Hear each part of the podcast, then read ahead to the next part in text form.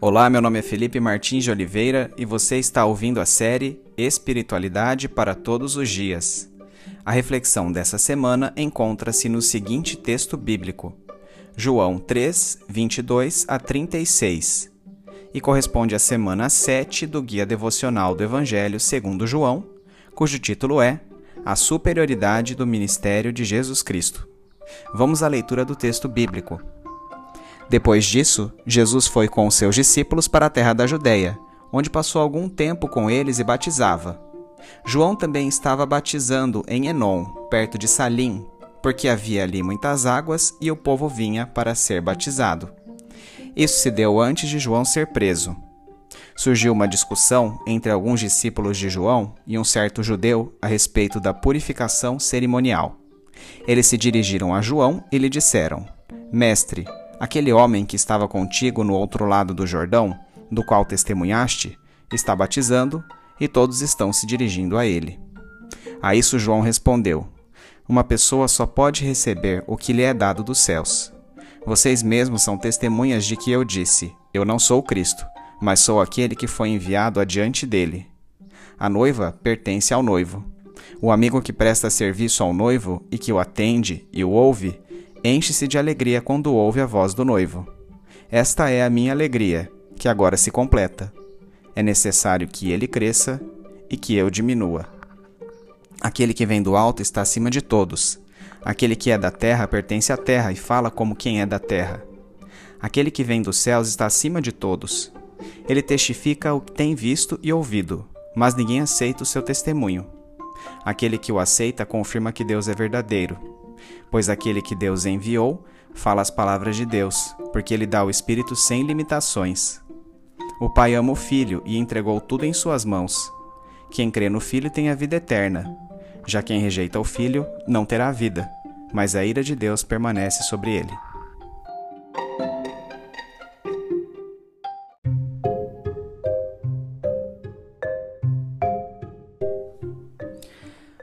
Texto conta-nos a permanência de Jesus na Judéia, não relatada por nenhuma das narrativas sinóticas do Evangelho. Durante este período, seus discípulos começaram a batizar algumas pessoas, suplantando o ministério do próprio João Batista, que continuou por algum tempo até o momento de sua prisão. Isso nos leva à conclusão de que ambos os ministérios, de Jesus e de João Batista, ocorreram paralelamente durante algum tempo. Em João 3,25, lemos que um certo judeu iniciou uma discussão acerca da maneira correta de proceder à purificação, isto é, ao batismo. A questão suscitou outra controvérsia, a de que o ministério de Jesus estava absorvendo a popularidade outrora experimentada por João Batista. A este respeito, João Batista respondeu aos seus discípulos que precisamos nos contentar com aquilo que Deus nos dá, corroborando que Jesus era superior a ele, como um noivo é maior do que o padrinho em um casamento. Nos escritos rabínicos, Moisés é referido como o amigo do noivo ou padrinho que conduzira Israel ao Senhor no Monte Sinai. Este encontro culminara com a entrega dos Dez Mandamentos, contrato escrito que permeou a antiga aliança. João Batista parece resgatar esta mesma comparação desta vez para caracterizar a condução do povo a Jesus Cristo, estabelecendo entre eles uma nova aliança. Seja como for, o ponto central é que, assim como um padrinho não tem rivalidade com o noivo em um casamento, João Batista se alegrou pelo sucesso de Jesus, desejando que ele crescesse. Como Logos encarnado, Jesus tem as credenciais para falar de coisas superiores e merece nossa total atenção e devoção o que se contrapõe a ele mesmo, João Batista, o qual, tendo origem terrena, jamais poderia ser comparado ao Messias. João 3, de 33 a 36, explica-nos que Jesus foi capaz de falar da parte de Deus porque o Espírito Santo foi dado a ele ilimitadamente. Uma expressão rabínica conhecida na época dizia: O Espírito Santo, que habita nos profetas, não habita neles senão por medida. Isso quer dizer que até então, os profetas do povo judeu recebiam manifestações passageiras do Espírito Santo por meio de palavras, visões ou revelações limitadas. Sendo o Logos encarnado, por outro lado, Jesus Cristo expressou o dom do Espírito Santo ilimitadamente, pois esta autoridade superior foi-lhe entregue pelo Pai por amor.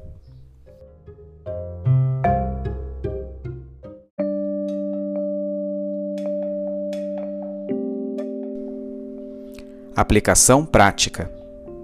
Infelizmente, a história da Igreja é caracterizada por dissensões e invejas, como a que presenciamos entre os discípulos de João Batista a respeito do sucesso de Jesus Cristo.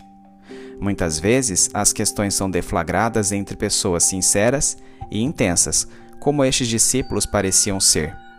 A postura de João Batista é um exemplo a ser seguido em casos como estes, pois apela à prática do contentamento de maneira que nos restringamos a exercer aquilo que o Senhor nos permitiu, e também apela à consciência da superioridade de Cristo, que deve crescer enquanto nós diminuímos.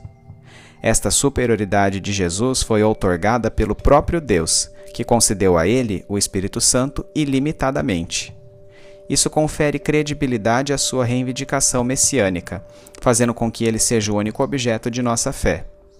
Essa fé é a resposta positiva que damos a seu chamado, garantindo-nos a vida eterna. O contrário é válido para aqueles que não aceitam a vida e obra de Jesus Cristo como testemunho da intervenção divina na humanidade, fazendo restar sobre eles a eterna ira de Deus. A fé em Jesus Cristo, manifesta por meio de uma vida permeada de atitudes de obediência a seu senhorio, conduz-nos à vida eterna. Porém, a persistência na prática voluntária da iniquidade caracteriza a rejeição a Cristo, resultando na condenação eterna.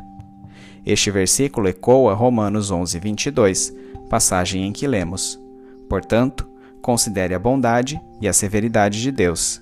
Severidade para com os que caíram, mas bondade para com você, desde que permaneça na bondade dele. Isso não pressupõe mérito, como se as ações que praticamos definissem nossa salvação, mas significa que a verdadeira fé reveste-se de uma resolução perene de seguir ao Senhor, necessariamente acompanhada de boas obras, como gratidão à graça oferecida por Ele. Nossos dias estão permeados de intensa contraposição entre o amor e a justiça de Deus, como se eles fossem conceitos necessariamente excludentes. Florescem os discursos universalistas afirmando que o amor de Deus o obriga a salvar a todas as pessoas no final das contas. Percy Gardner bem escreve a respeito dessa concepção fantasiosa. Os homens têm vindo a pensar em Deus como um progenitor fracalhote e indulgente, que não se mostraria severo para com eles, seja como for, que pensaria mais na felicidade deles do que na sua perfeição, e que sempre lhes daria as coisas que quisessem, ou pensassem que quisessem. Não nos enganemos. A bondade e a severidade de Deus equilibram os dois pratos de uma mesma balança. Seu amor supremo não anula sua justiça.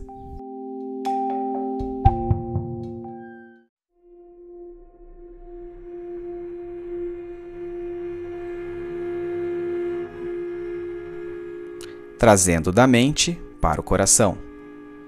Senhor, é necessário que Jesus cresça e eu diminua. Que em todas as áreas da minha vida, minhas atitudes reflitam esta supremacia de Cristo minha teimosia e arrogância, meu senso falho de justiça, as péssimas escolhas de meu coração corrompido. Que tudo isso torne-se cada vez menos frequente, à medida que seu caráter cresce dentro de mim, pois sei que Jesus e meu ego jamais poderão conviver pacificamente. Que dessa maneira, o senhorio de Jesus Cristo seja o critério maior em minhas decisões diárias. Peço ao Senhor que me conceda sabedoria para reconhecer minha mesquinhez nos momentos em que ela se fizer presente. Que eu seja aquele que toma a iniciativa do pedido de perdão e que renuncia ao direito de ter razão em prol do bem comum.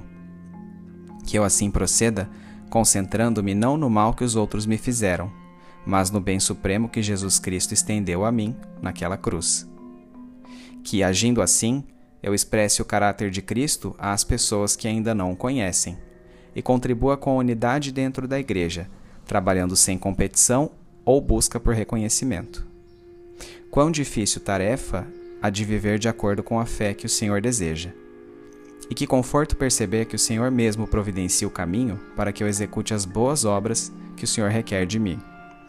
Que neste processo eu entenda diariamente que seu objetivo final para a minha vida não é minha felicidade, mas promover minha maturidade rumo à perfeição. Que dessa forma, minhas decisões diariamente reflitam a consciência tanto da bondade quanto da severidade do Senhor. Em resposta a esta bondade, dê-me o amor que em tudo procura agradar-lhe. Em resposta a esta severidade, o temor e o respeito que lhe são devidos. Em nome de Jesus. Amém.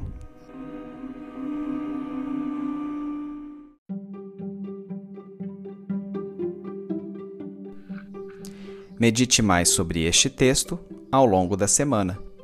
Domingo.